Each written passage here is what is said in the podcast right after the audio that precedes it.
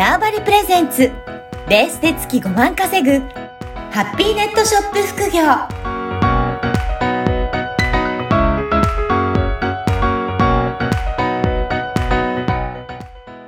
こんにちは、小ラボの岡田です。はい、こんにちは。可能性を広げるネットショップアドバイザーのおしろです。おじろさん、今回もよろしくお願いします。はい、よろしくお願いします。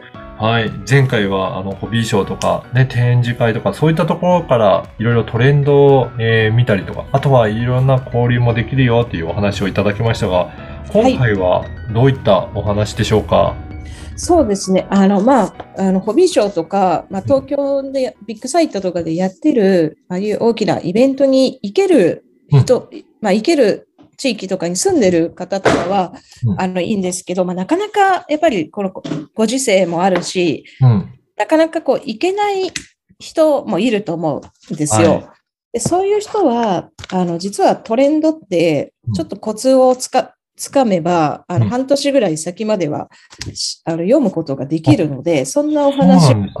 したいと思います。あ、ありがとうございます。やっぱりそういったトレンドもネット上からでも、えー、わかるような、そういったところがあるんですかね？そうですね。えー、これはどういった、えー、感じでやっていくとトレンドってわかるんですかね？そうですね。えっと、まず、あの、すごい面白い話が一個あって、はい。私がイタリアの展示会に昔行ったことがあって、あの、そこで、すごくおしゃれな時計が売ってたんですよ。うん。で、うん、その時計は10万円ぐらいする、はい。か、あの、壁にかける、あの、時計だったんですね。はいで、。それが、えっ、と、イタリアで売ってたのが、例えば1月だとしたら、2月に値段が1500円ぐらいになって日本に入ってきてたんですよ。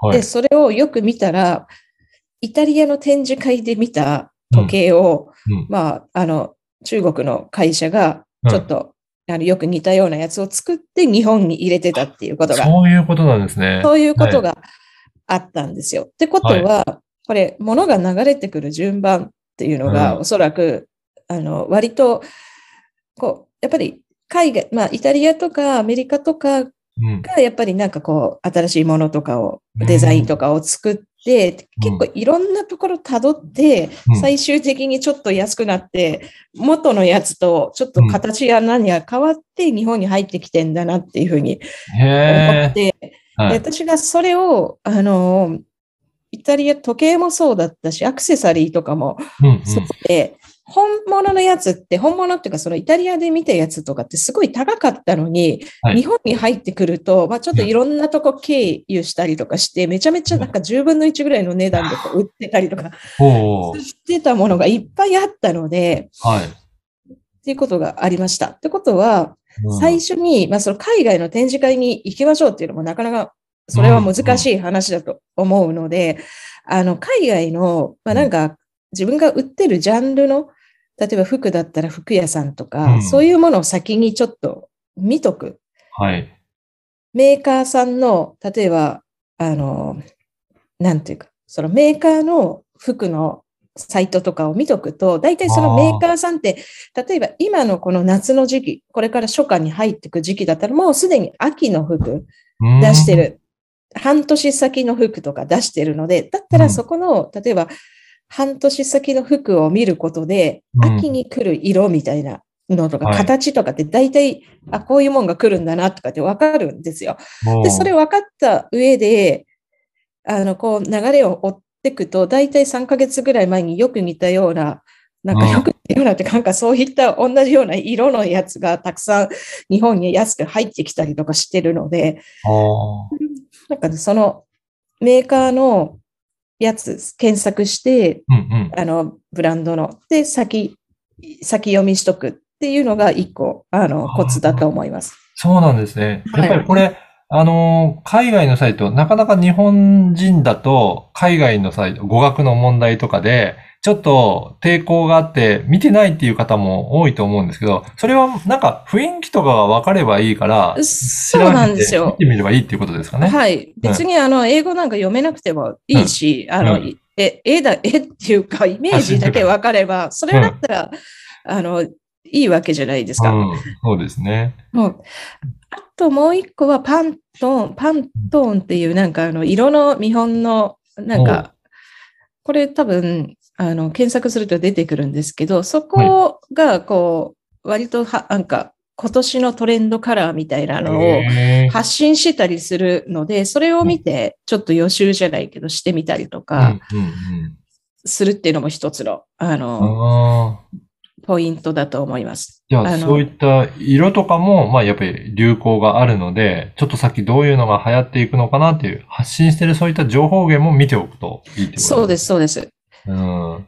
ただ、気をつけといてもらいたいのが、ヨーロッパとか、まあ、あの、アメリカとか、まあ、あとか、まあ、韓国とかで流行る色と、日本で流行る色って全然違う。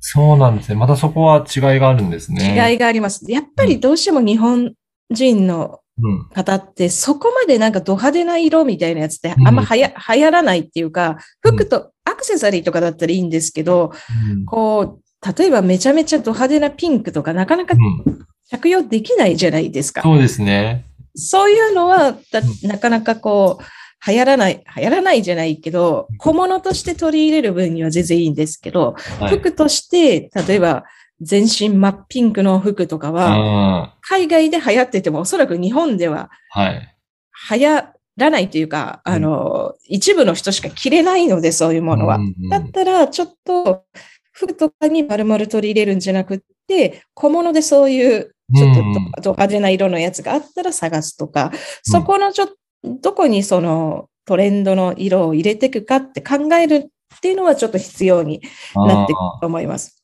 そこがお店の、まあ、独自性だったりとかして、トレンドを追いつつも、まあ、日本人用にアレンジもしていくっていうところがいいんですかね。そうですね。はい。うん。まあ、これがね、最初は、あの、私もそうだったんですけど、まあ、あの、まあ、私の場合は、なんか本当に、なんか自分でいるいっぱいいろんなことやって失敗して初めて、あ、はい。ここを見たらこうなるんだって学んだ感じなんですけど、ど。最初はもういろいろ、例えば、めちゃめちゃ派手な蛍光の服みたいな、蛍おーなんかそういうのが流行った時期があって、はい。あれ、もう、多分、なんか、小物とかアクセサリーとかだったらよかったけど、そういう服とかだと 多分着ないですよね、よっぽどそう。ですね。なかなかそういうの着てる人もいないですね。はい。そういうのでちょっと失敗したりとかもして、あ、小物でじゃあこれ活かそうとか、アクセサリーの材料で活かそうとか、うんうんあの、そう、まあ、学んだので、あの、ぜひ、ちょっとその何で活かすかっていうのは、その、うんね、お店の人次第かなっていうふうに思います。ということですね。はい。なるほど。やっぱり海外のサイトとか、そういった色の、あの、ところもトレンドとかもあるので、そういった海外のところを参考にしながらやると、ちょっと遅れて日本にやっぱり来るので、そうなんですようんね。それがまだ読みやすいっていうことですうんかね。読みやすいです。で、うん。あと私がもう本当にすごいなと思ったのは、中国の人の、こうはい。なんかこう、目利き力じゃないけど、あれは多分ね、なんうん。か、その、悪く言う、ね、こあのコピー品やなんやかんやとかで悪く言われると思いますけど、あれはね、あれではね、ちょっと一つのめちゃめちゃすごい能力じゃないかなと思って、私はこう、あまりブツブツ悪く言う気もなく、いや、うんこれなんか、すごい才能を持ってんなとか言って逆に感心してしまって、うあれ以降、あれ以降。の。人なんか、なんていうんだろう、先読む力と、うんうん。何かこう、もうこれ来たらと思ったうんらすぐ製品化するそのスピード感。そういうことですよね。だからそこあれで、はすごいですよ。目目利きをして、投資をして、製品にしてるわけですもんね。そう、そう。まあ、あの自分で想像してないんですけど、そこはこれだっていうのを目利きをしてるっていうのは能力としてあるっていう。いや、能力としてすごい。私はね、逆にもうすごい能力だなと思って、なんかもう、一回あそこ行なんかこう、感心してしまって、はいもうなんかそんなもうなんか悪く言う気もなくなっちゃって。なるほど。だからそういうふうにすると、なんかやっぱりこういうの流行るんだっていうのは、やっぱり皆さんがトレンドとして目利きをどうやってしていくかっていうのも、このネットショップにはすごく大切なんだなっていうことですね。はい。いやー、今回もすごく勉強になりました。ぜひ皆さんも、えー参考にしていただいて、自分のショップの、えー参考にやっていただければと思いました。はい。ありがとうございます。はい。おじゅさん、今回もありがとうございました。はい。ありがとうございます。この番組はバーチャルオフィス縄張りの提供でお送りいたしました。